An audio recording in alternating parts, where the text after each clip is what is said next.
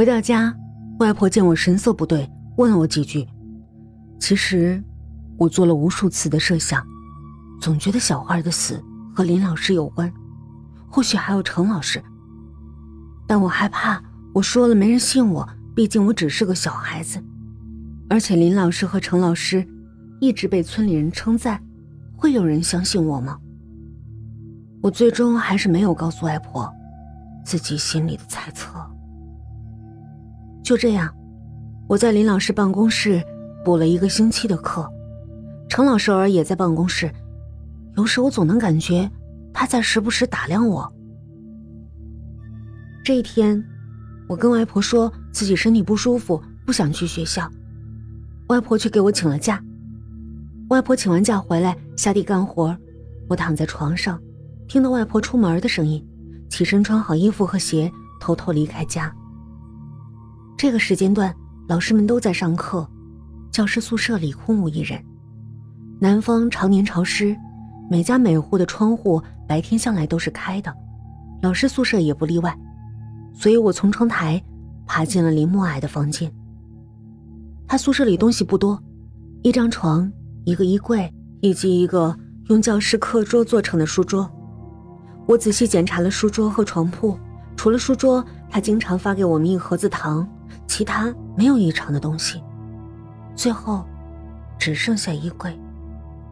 我极其小心的打开了柜门那开门的声响在这安静的房里显得异常的突兀，我心跳顿时提到了嗓子眼不知为何，我总感觉身后有双眼睛在看着我。我跑到窗边查看了四周，见没有任何人，才重新放回了心。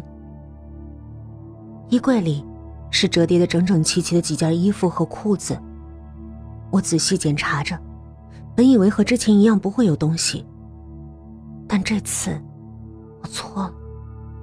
折叠的衣服最下面竟有一个铁皮盒子，里面也是糖果，不过少的可怜，只有五六颗了。我觉得不对劲儿，林默矮为什么要把糖放在衣柜，还藏得这么严实？而且这几颗糖明明和书桌里的是一种糖，直觉上让我将其中一颗糖拿了出来，不过怕被发现，我从书桌里又拿了一颗补上。做完这些，我小心翼翼的将东西放回了原处。之后，我以同样的方法爬进了程志远的屋子，教师宿舍布局是一样的，所以我同样先拉开书桌，没想到。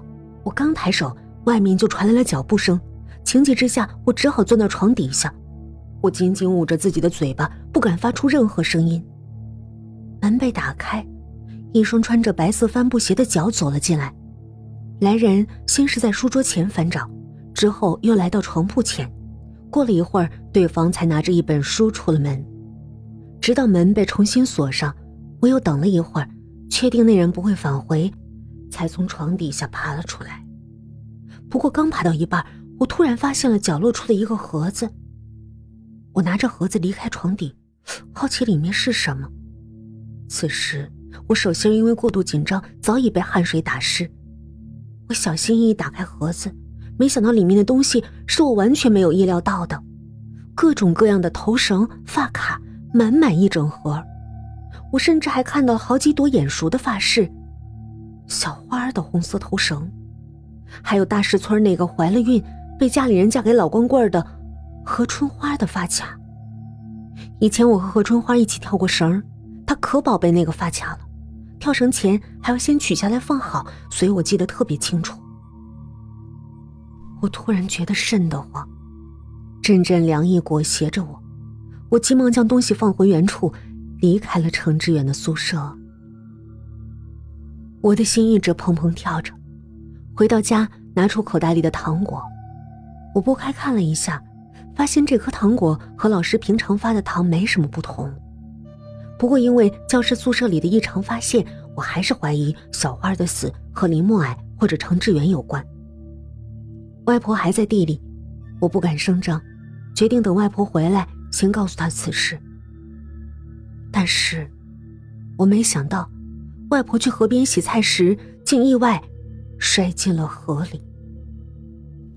外婆是被村里人抬回来的，虽然外婆落水被村里人及时看见，但她年纪大了，身体本就不好，救上来时已经陷入昏迷。外婆这一昏迷就是三天，醒来后竟中了风，不能言语。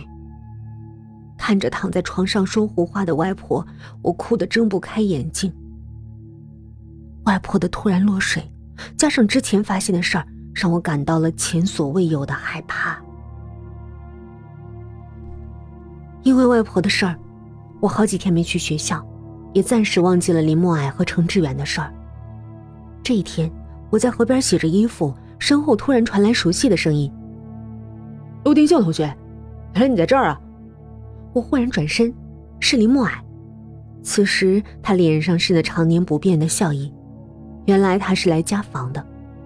看见他，我突然想起了那天的发现，身体顿时一僵。林默矮似乎并没有察觉到我的僵硬，在我的带领下，他去看了外婆。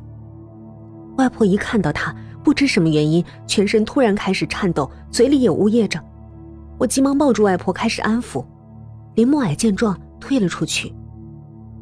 对于外婆突然的异样，我没吭声，只是向李默矮说：“外婆落水中风后，很害怕见到其他人。”我不知他相信了没有。外婆见到林默哀突然的激动，甚至让我觉得，她的落水，是不是也跟林默哀有关？林默哀离开，递给了我一颗糖，说是补给我的，同学们都有。我有些惊疑不定，但还是接过来，当着林默哀的面剥开吃了。但等他一离开，我马上吐了出来。不管糖果有没有问题，我都不想吃。